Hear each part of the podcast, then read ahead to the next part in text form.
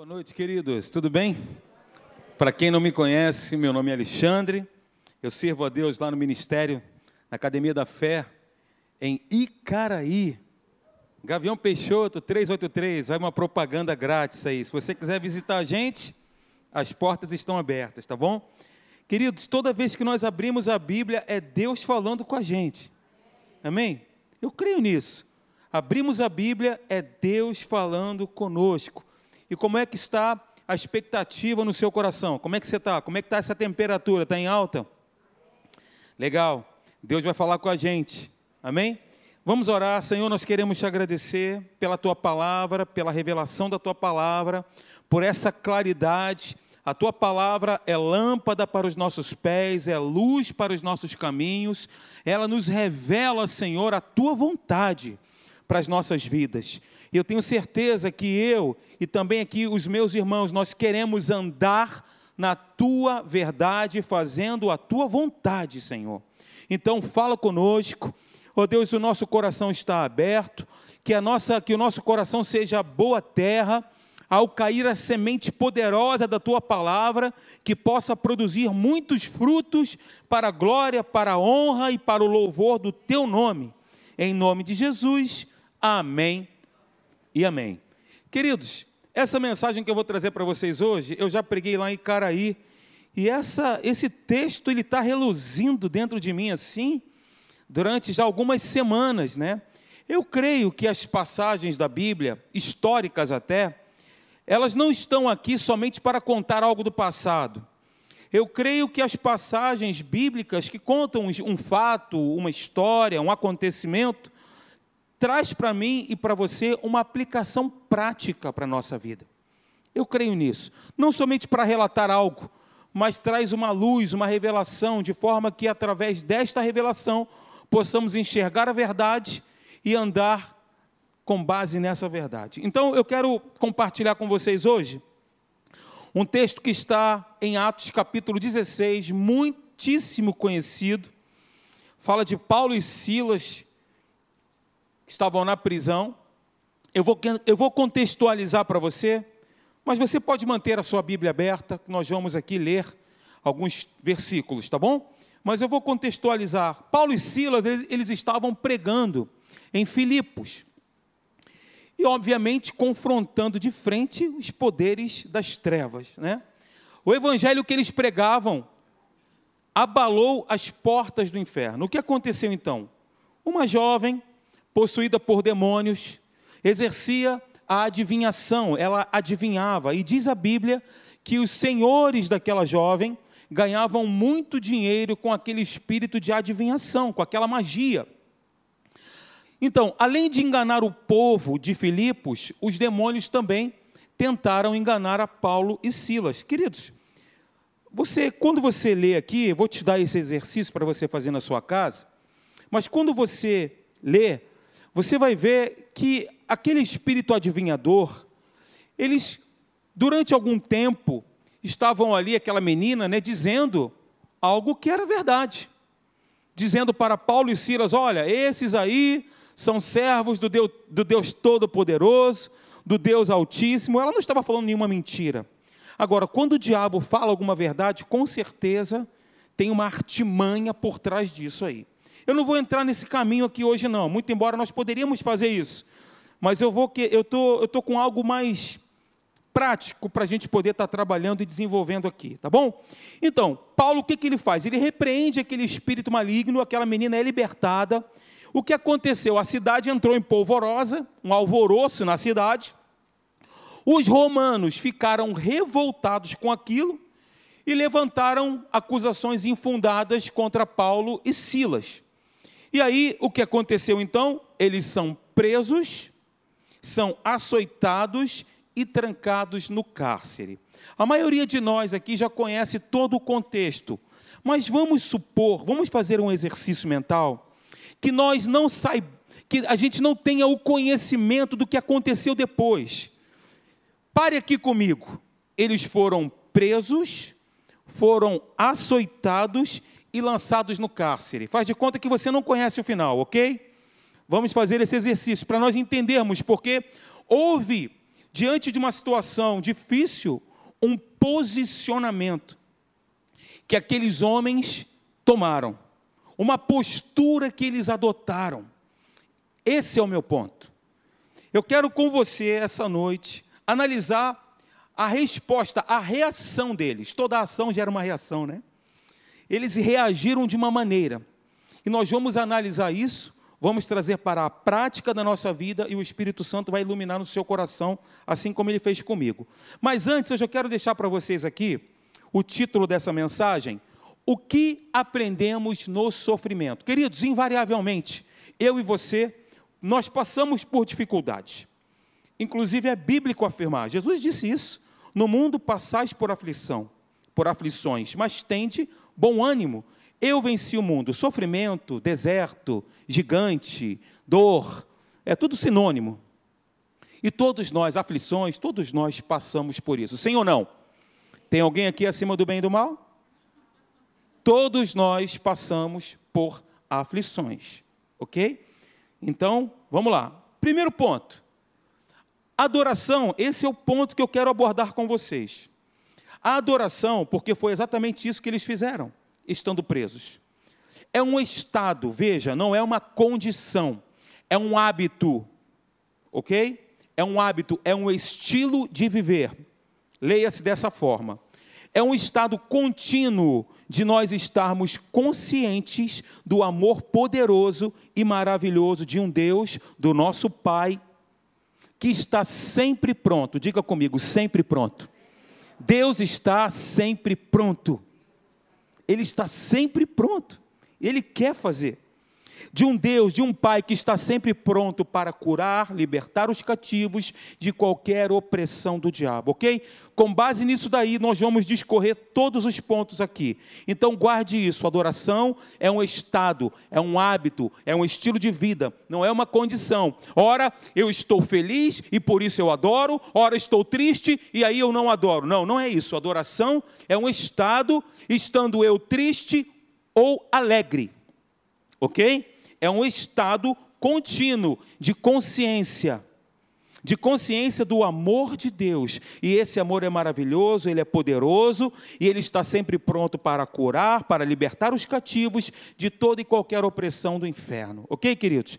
Paulo e Silas, então, eles são presos, açoitados, trancados no cárcere. Mas note, eles não murmuram, eles não praguejam, eles não reclamam, eles não se desesperam, eles não se revoltam contra Deus, eles não amaldiçoam os homens que os prenderam, eles não fazem isso, pelo contrário, eles tomam uma outra decisão. Nós sempre temos uma decisão, irmãos.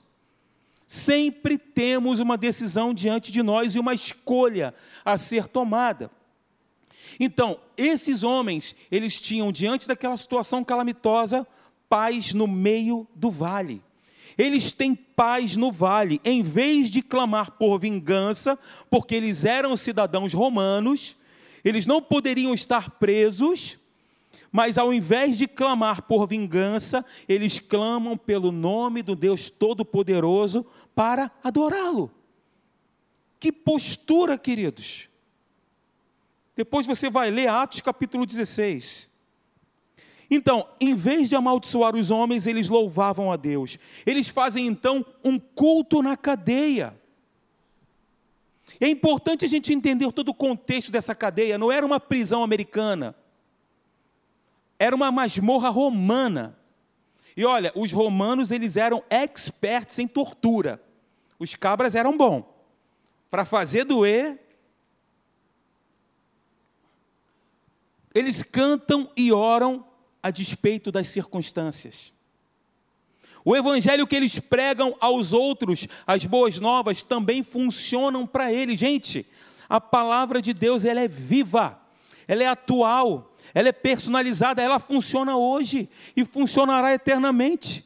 O que o diabo lança, e muitas das vezes algumas pessoas até caem nessa artimanha, é lançar semente de dúvida quanto àquilo que está escrito.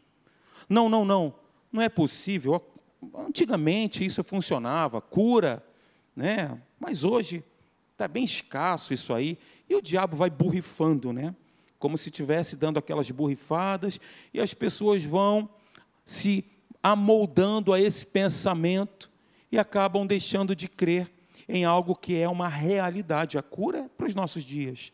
Deus responde à oração. Deus ele ouve a oração. OK? Como eu falei no início, uma decisão precisa ser tomada, uma atitude precisa ser feita. Toda ação gera uma reação. Eles sabem, Paulo e Silas, que Deus está no controle da situação. OK? Deus está no controle da situação. Deus ele controla todas as coisas. O universo orquestrado, tudo funciona perfeitamente. Deus ele liberou uma palavra quando criou todas as coisas, e o evangelho, e, o evangelho, e, e as coisas estão aí, os planetas, eles não se chocam, eles não, não batem uns, uns nos outros, está tudo ali separado, organizado. Esse Deus, ele controla todas as coisas. Então, com base nisso daí, nessa frase, que a adoração é um estado contínuo, de nós estarmos conscientes do amor poderoso e maravilhoso de um Deus, de um Pai que está sempre pronto para curar e libertar os cativos. Com base nisso, eu quero trazer aqui algumas lições práticas. Primeiro ponto é o seguinte: no sofrimento, ou na tempestade, ou diante de um, de um desafio, seja ele qual for, é possível aproveitar as oportunidades para testemunhar de Cristo. Agora sim, eu queria que você abrisse a sua Bíblia comigo. Aí já está já tá com ela aberta, né? Para nós lermos aqui o texto, tá bom? A partir do versículo 19. Atos capítulo 6, 16. Atos 16, versículo 19. Ok, queridos? Vamos lá.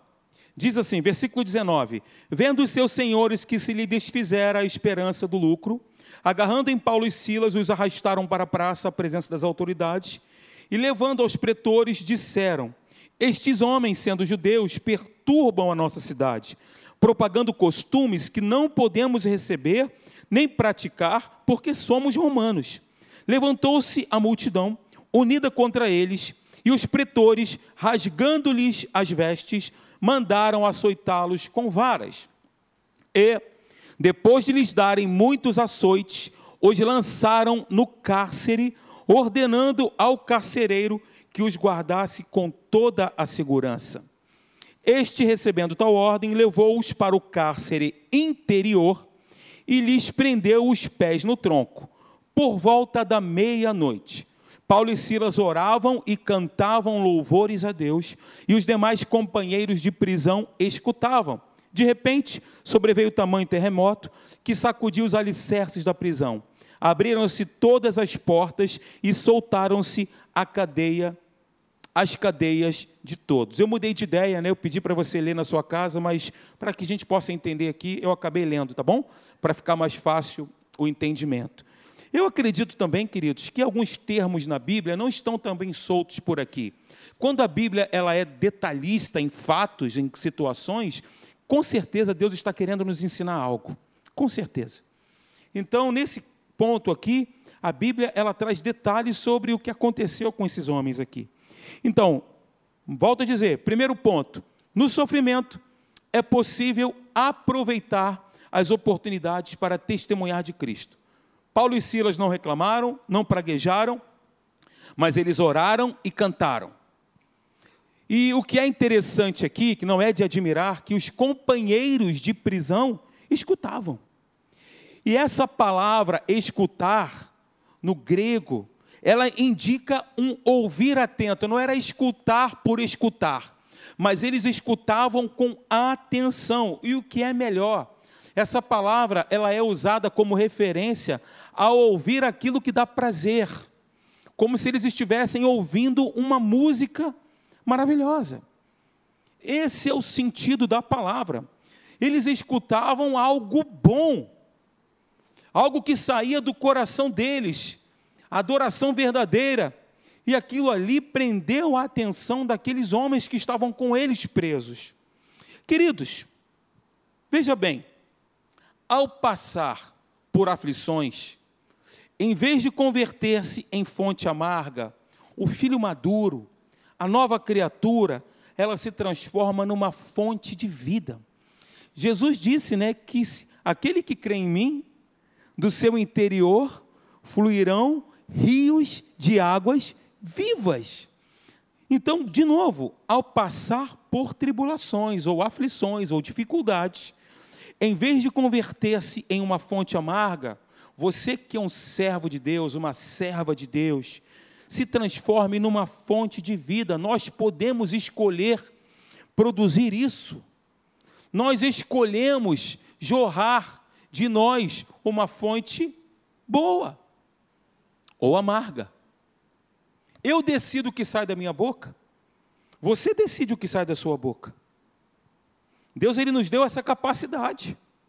OK? Então, em vez de murmurar na hora da dor, o que, que o crente maduro faz? Ele celebra, ele adora. Agora, queridos, não espere as coisas melhorarem para testemunhar de Jesus. Não espere as coisas melhorarem para adorar a Deus. Não espere as coisas melhorarem para glorificar, para agradecer a Deus. Nós não vivemos por aquilo que nós vemos ou sentimos, mas vivemos por aquilo que nós cremos. Ora, se eu vivo por aquilo que eu creio, eu vou andar com base naquilo que eu creio.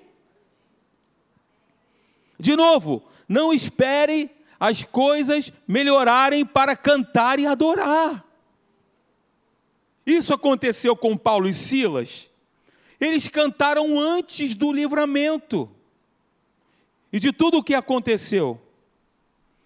Sabe, irmãos, aquelas celas úmidas, frias, escuras, insalubres, que antes escutavam praguejamentos, xingamentos, murmurações, impropérios, agora estavam escutando orações fervorosas e hinos de louvor a Deus. Eu acredito piamente, no fundo do meu coração, que Paulo e Silas não estavam ali cantando uma canção de lamentação. Eu creio que Paulo e Silas estavam ali na prisão com um espírito fervoroso, afinal de contas, Paulo disse isso, né?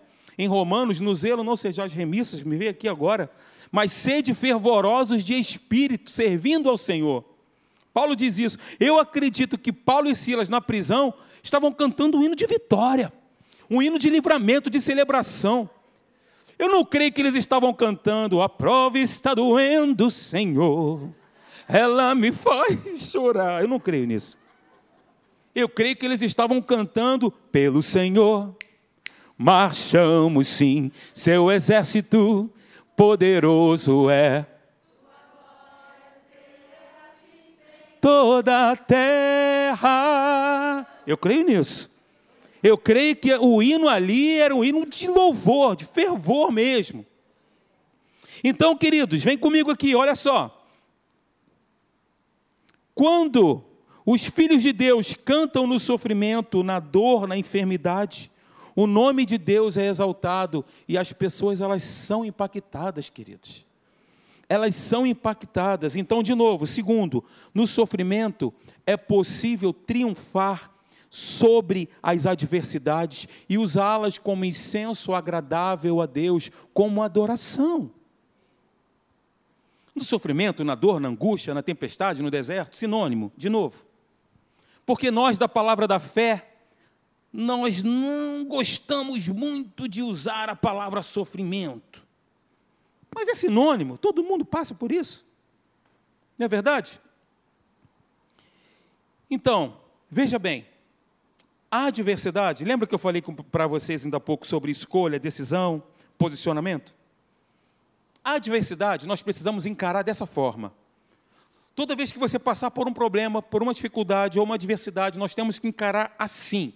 O que, é uma adversidade? Ela é uma encruzilhada.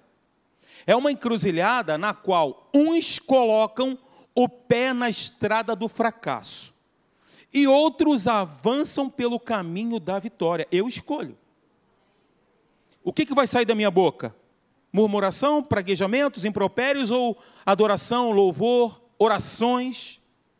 gratidão. A adversidade é uma encruzilhada. Ou eu avanço em direção ao sucesso, ou retrocedo em direção ao fracasso. A adversidade, queridos, é um vale, e Joel, no livro de Joel, ele diz do vale da decisão, né? É, na, é lá no vale que a gente escolhe, queridos. É quando o bicho está pegando que eu escolho que, que, qual é o posicionamento que eu vou ter. Com Paulo e Silas não foi diferente. Eles escolheram. Eu vou decidir neste vale qual o caminho seguir. Ponto final. Paulo e Silas, o que, que eles fazem? Eles olham para o sofrimento, para as aflições, na perspectiva de Deus. E o pastor Hélio sempre fala aqui: nós devemos olhar as coisas como Deus vê. Sempre enxergar as situações como Deus está enxergando, como Deus está vendo, como a palavra nos mostra. Colocar esse óculos aqui da nova criatura e procurar enxergar as situações na ótica de Deus e da Sua palavra. Quem está comigo aqui essa noite? Você está vivo aí, né? Eu gosto de interação, interage comigo. Hein? por favor. Senão vou ter que sentar no divã. Amados, como novas criaturas, nós precisamos olhar as situações por meio da palavra e como Deus vê. Esse é um exercício, é um hábito. Agora, qual que é a convicção que transborda? Qual é a convicção inata em nós? É que Deus o Senhor, o grande El Shaddai, ele é soberano. E ele está no controle de toda a situação. Isso tem que estar claro como água na nossa mente. Deus ele tem o controle de tudo, queridos. Ele não é pego de surpresa. Aqueles homens eles sofreram como qualquer outro, a dor era verdadeira dor para eles, a prisão era uma verdadeira prisão para eles mas eles cantavam porque sabiam que Deus tinha um plano perfeito e maior. Eles sabiam, eles criam, descansaram e cantaram. Amém? Terceiro ponto. Quando os filhos de Deus cantam no sofrimento e na dor, na enfermidade, o nome de Deus é exaltado e as pessoas são impactadas, eu já falei. Então, o terceiro ponto, no sofrimento é possível estar com os pés no tronco mas ao mesmo tempo assentado com Cristo nas regiões celestiais. Quando a Dani estava cantando aqui, meu Deus, o meu coração se encheu. No finalzinho, quando ela estava dizendo aqui. Amados, não obstante a situação que nós estejamos vivendo, o que precisa estar em voga em nós é que nós estamos assentados em lugares celestiais, em Cristo Jesus. Não se esqueça disso. De novo, no sofrimento é possível estar com os pés no tronco, mas ao mesmo tempo assentado com Cristo nas regiões celestiais. O que aconteceu com Paulo e Silas? Eles estavam no cárcere interior. Existiam três estágios da masmorra romana. Eles estavam no intermediário, intermediário não tinha luz, o ar, imagina? Imagina o cheiro ali, a condição que eles estavam. Eles tinham acabado de ser açoitados, estavam sangrando, com as costas doendo, em uma prisão completamente insalubre. Estão acorrentados com os pés no tronco, e eu acredito que em profunda agonia, porque eles estavam presos com os pés, né? Assim, cada movimento que eles faziam era torturante. Imagina isso. Você consegue contextualizar? Depois pesquisa, dá uma gugada lá, o Google vai te ajudar. E aí você faz uma pesquisa como era essa, esse cárcere interior. Não era uma prisão, como eu disse, americana. Sim, eles estavam, naquele momento, em profunda agonia, isso é verdade. Mas não é toda a verdade. A coisa mais importante não foi dita. Eles estão em Cristo. Eles estão assentados em lugares celestiais. Os seus pés estão no tronco, mas o coração deles está em Deus. Fisicamente, eles estão sofrendo a maior humilhação, mas espiritualmente estão assentados com Cristo nas regiões celestes. Então, era meia-noite, mas eles tinham a luz do céu na prisão, uma escuridão só. A presença de Deus, a presença do Espírito Santo, transformou aquela prisão num palácio, queridos o tronco em trono E eles ergueram ao céu à meia-noite adoração e hinos de louvor. Um hino de louvor da tua época, hein? ao Senhor. Alguém lembra disso? Vá, ah, vá. Um povo santo está fluindo em adoração. Da Demar de Campos. Quem lembra? Lembra, Cris? Aleluia. Quarto ponto, queridos, vem comigo aqui. No sofrimento, nós aprendemos que a hora mais escura da vida é tempo de adorarmos ao Pai. Era meia-noite, meia-noite é a hora de quê? De silêncio, de solidão, escuridão, temor, medo. Simboliza isso. Mas para Paulo e Silas, Paulo e Silas era tempo de adorar. Essa você lembra. Hoje é tempo de louvar a Deus. Cantou muito.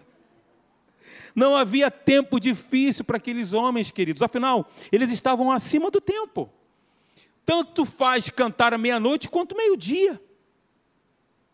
Eles estavam acima do Cronos. Eles simplesmente adoravam e cantavam diante daquela situação. Para eles não há problema sem solução, não há causa perdida, não há situação fora de controle. Eles não foram chamados para escapar da dor, mas para triunfar sobre ela.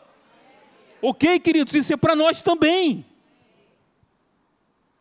Triunfar sobre a dor, triunfar sobre as adversidades, sobre as aflições, em Cristo Jesus, obrigado, Pai. Ele sempre nos conduz em triunfo. Meu Deus, está aqui, meu irmão. Se está aqui, está valendo para nós hoje. Meus amados, eu acredito eu tenho certeza que você também, porque você tem o Espírito Santo, eu vejo no seu rosto. Eu acredito que eles não estavam cantando e adorando só porque estavam presos, desesperados ou com medo da morte mas porque era um hábito, um estilo de vida. Ok? Eu creio assim. Eles não estavam cantando porque estavam desesperados. Meu Deus, eu vou morrer e agora o que vai ser de mim? Mas eles adoravam a Deus e cantavam ali presos na prisão, passando por tudo aquilo, açoitados, humilhados. Mas eles faziam aquilo porque era um hábito fazer. Hábitos. Meus irmãos, hábitos nós adquirimos. Pastor Wesley falou, falou aqui ainda há pouco sobre esse hábito que nós estamos tendo aqui na igreja, das lives de oração. Já acredito sete meses, desde o início da pandemia. Gente, vocês não fazem ideia como pega fogo isso aqui, nos bastidores. É bom demais. E como a gente tem sido edificado, e como o pastor Wesley disse, muitas pessoas têm dado seu testemunho, nós estamos criando um hábito e já está no nosso coração aqui que só vamos terminar quando Jesus voltar, viu, irmãos? Quando Jesus voltar e termina a oração. Não sei se você vai ficar feliz. Quem vai ficar feliz quando Jesus voltar? Eu não vou ficar feliz, não. Eu vou com ele. Se você vai ficar, é contigo. Misericórdia, Senhor.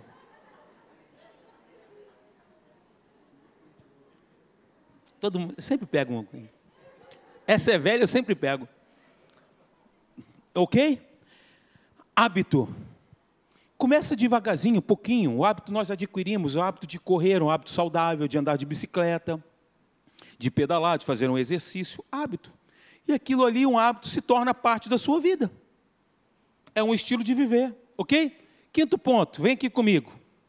No sofrimento, nós aprendemos que a tormenta é muitas vezes o caminho onde Deus se manifesta salvadoramente. Foi exatamente isso que aconteceu com eles aqui. Deus ele age por meios estranhos, né? Mas não significa que Deus não está agindo. A gente não está vendo, mas não significa que Deus não está agindo. Eclesiastes fala isso, assim como um bebê se forma no ventre da mãe e os ventos batem nas árvores, nós não estamos vendo, mas Deus, né, aquela, aquela, situação está acontecendo. Deus ele age de maneiras diferentes. Gente, andar com Deus é adrenalina pura, né? Andar pela fé é adrenalina. Se você quer ter adrenalina, anda pela fé. Deus ele age dessa forma. O terremoto foi o caminho de Deus ali. Ele faz o seu caminho na tormenta, o seu caminho no deserto, a gente canta aqui. E aí eu lembro, no mesmo livro aqui de Atos, capítulo 5, versículo 19, quando os apóstolos eles foram presos, o que aconteceu? Os apóstolos, todos eles foram presos. Depois vai lá e lê. Atos capítulo 5.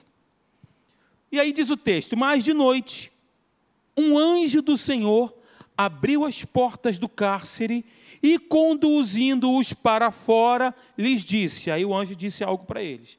Veja a maneira de Deus agir. E aí, quando você vai também para Atos capítulo 12, versículo 6 até o versículo 10, quando Pedro é preso, acontece também algo maravilhoso, extraordinário. No versículo, depois você vai ler, né? Todo aquele livramento que aconteceu com Pedro, aquela situação dele bater na porta lá, a criada foi ver, não, não é possível, e nem as pessoas que estavam orando ali, toda a igreja orando, acreditou que era Pedro que tinha sido libertado. Foi um negócio extraordinário, irmãos. O anjo foi lá, Pedro estava preso com duas cadeias, as cadeias caíram, eles passaram pela, passaram pela primeira sentinela, pela segunda sentinela, e aí, quando chegaram na porta da cidade, o anjo pega o controle remoto, pum! O portão abre automaticamente da cidade ali. Se o anjo tivesse patenteado, ia ficar milionário, né? Se ele tivesse patenteado essa, essa tecnologia. E aí eles chegaram na porta da cidade, o portão automaticamente abre. E aí Pedro vai seguindo o anjo, o anjo vai para um lado, Pedro vai para outro. Olha que livramento.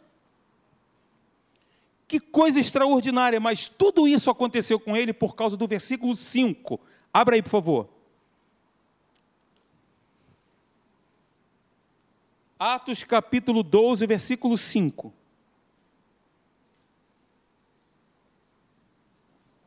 Jesus me ajuda a acabar. Olha o que, que aconteceu. Pedro, pois, estava guardado no cárcere, mas havia oração incessante a Deus por parte da igreja a favor dele. Oração incessante. Quem pode livrar como Senhor? Estou animado hoje. Ele é poderoso para me guardar. Então, queridos, vem aqui, vem aqui. Ali, ó.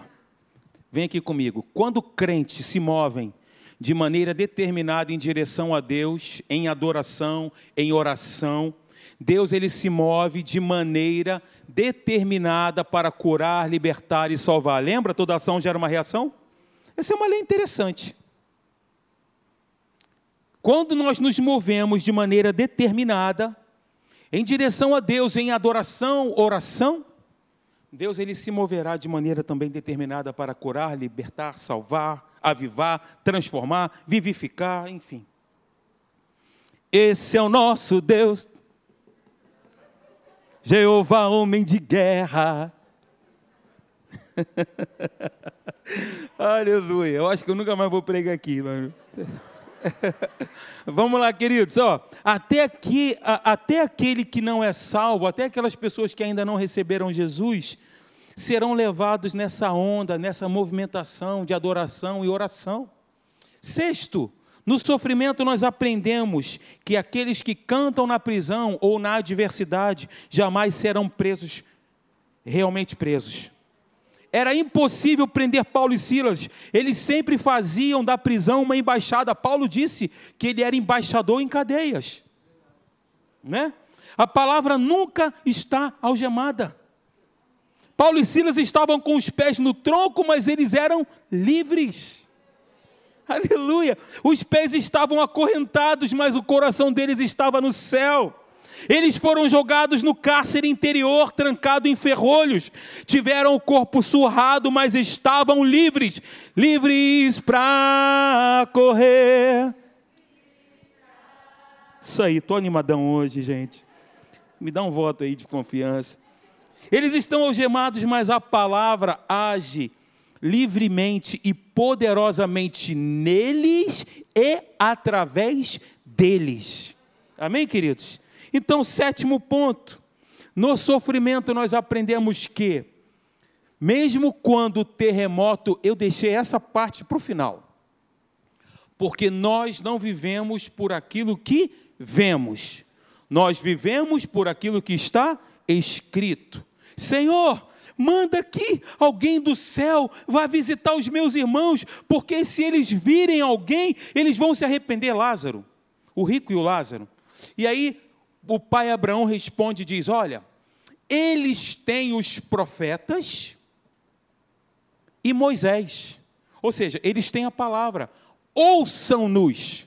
Eles queriam, ou seja, aquele homem queria um sinal, queria que alguém ressuscitasse, e aí eles se arrependeriam, toda a sua família, mas irmãos, Jesus disse, né, ou Deus, ou o pai Abraão, olha, eles têm a palavra. Nós não precisamos de sinais para crer, nós não precisamos de terremoto para cantar, nós não precisamos das coisas, Deus escrevendo na parede, igual fez com Daniel. A gente não precisa disso, porque nós já temos a palavra, a palavra dentro de nós, implantada dentro de nós, irmãos. Apegando-vos às verdades ouvidas, essa, essa palavra que está implantada em nós. Meus queridos, o terremoto que abriu miraculosamente as portas da cadeia não é o ponto principal aqui. É claro que traz um negócio assim, meu Deus, houve um terremoto de quantos graus na escala Richter? A gente nem sabe, né? Mas a ponto de abrir as cadeias, prisão, tudo ali, foi um negócio violento. Esse não é o ponto, muito embora seja algo extraordinário. Paulo e Silas não cantam louvores porque o terremoto aconteceu, guarde isso. Eles não cantam por, para que aconteça também um terremoto. Não, eles não fazem isso. Nem sempre o terremoto se concretiza, queridos. Depois de várias prisões, Paulo, esse homem cheio do Espírito Santo, que escreveu dois terços do Novo Testamento, depois leia Atos capítulo 27 meu Deus, o que, que é aquilo? O naufrágio de Paulo. Quando o anjo aparece para ele e diz para ele: Paulo, não temas, eis que Deus te deu todos quantos navegam contigo, ó, nem um fio de cabelo vai se perder. 256 pessoas dentro daquele navio, irmãos. Se você olhar aquela situação, você fica, meu Deus, perigo iminente de morte. Veja, depois de várias prisões, Paulo, no final da vida, ele voltou a uma masmorra romana, desta vez não em Filipos, mas em Roma. Você vai ver isso em 2 Timóteo, capítulo 4. Trata muito bem essa situação. E nessa prisão, o que, que ele faz de novo? Ele adora novamente. É o famoso texto: combati o bom combate, guardei a fé. Aí você vai ver ali o desenrolar, a ele seja glória. Paulo adorando a Deus, lá no final da vida dele. Ou seja, irmãos, mesmo enfrentando solidão, abandono, privação, traição, ingratidão, tudo isso você vai ver, em 2 Timóteo capítulo 4. Mesmo enfrentando tudo isso, o que, que ele faz? Abra a Bíblia, por favor. Não, não abra não, que eu projetei aqui. Eu botei aqui. Vamos, vamos economizar o tempo. O que que esse homem faz? Paulo ainda canta e declara isso daí, ó, no final da vida dele. Você pode pegar esse texto e orar esse texto? Pega esse texto na primeira pessoa, como se você estivesse falando isso. Pega esse texto e fale ele, Deus, o Senhor, me assistiu, me revestiu de forças, para que, por meu intermédio, a pregação fosse plenamente cumprida, e todos os gentios ou as pessoas a ouvissem eu fui libertado, diga isso, eu fui libertado da boca do leão, diga isso, o Senhor me livrará também de toda obra maligna e me levará salvo para o seu reino celestial. A Ele glória, aleluia, a Ele glória pelos séculos dos séculos, amém. Aleluia. Meu Deus, que palavra é essa? Essa canção, a canção de Filipos, aconteceu antes do terremoto. Paulo e Silas não tinham ideia de que o terremoto viria. Os relatos anteriores era que os anjos abriam as portas, abriam o portão, as cadeias caíam. Esses eram os relatos, mas o terremoto era a coisa mais improvável do mundo. Então, eles cantam porque a prisão não importa mais para eles. Ele canta não porque sabe que sairia da prisão, ele canta porque era um estilo dele viver assim. Era um hábito que ele adquiriu de adorar a Deus. Adoração é uma jornada que nos transforma, queridos, que transforma a nossa vida. Ele sabia porque ele tinha certeza que o passaporte do apóstolo já estava carimbado, já estava com carimbo de entrada, o visto já estava liberado. Então, de novo, o que aprendemos no sofrimento? Pode, podem vir uns músicos, por gentileza? Eu quero fazer aqui um overview rápido. O que nós aprendemos no sofrimento? Aprendemos isso, ó, que no sofrimento é possível aproveitar as oportunidades para testemunhar de Cristo. Guarde isso. No sofrimento é possível triunfar sobre as adversidades e usá-las como incenso agradável de adoração. Guarde isso. No sofrimento é possível estar com os pés no tronco, mas ao mesmo tempo assentado com Cristo nos lugares celestiais. Guarde isso. No sofrimento aprendemos que a hora mais escura da vida é tempo de adorarmos a Deus, porque afinal de contas, sempre é tempo de adorar. Sempre é tempo de cantar. Por que, que eu vou cantar quando tudo está bem ou bom, quando tudo é legal? De novo, no sofrimento, aprendemos que a tormenta é muitas vezes o caminho onde Deus se manifesta salvadoramente. É assim que ele vem, quando a gente menos espera. E eu gosto disso aqui, eu gosto demais dessa palavrinha aqui, no versículo 26. De repente, pum! Eu gosto disso, irmãos. É assim que Deus vem. É de repente. Quando você menos espera, ele vem. E Ele vem com toda a sua glória, com tudo aquilo que Ele é. Amém, queridos? É de repente. Não espere as coisas melhorarem para cantar. Não espere as coisas melhorarem para adorar. Não espere as coisas melhorarem para bendizer a Deus, para exaltar o seu nome, para entregar a sua vida como incenso suave.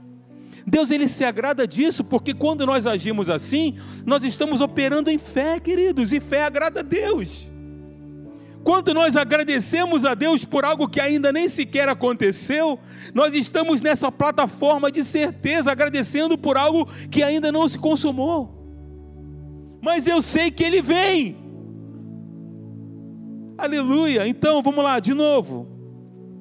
No sofrimento, aprendemos que aqueles que cantam na prisão jamais serão realmente presos, porque eles são livres se o Filho vos libertar, verdadeiramente sereis livres. Quantos libertos tem aqui essa noite?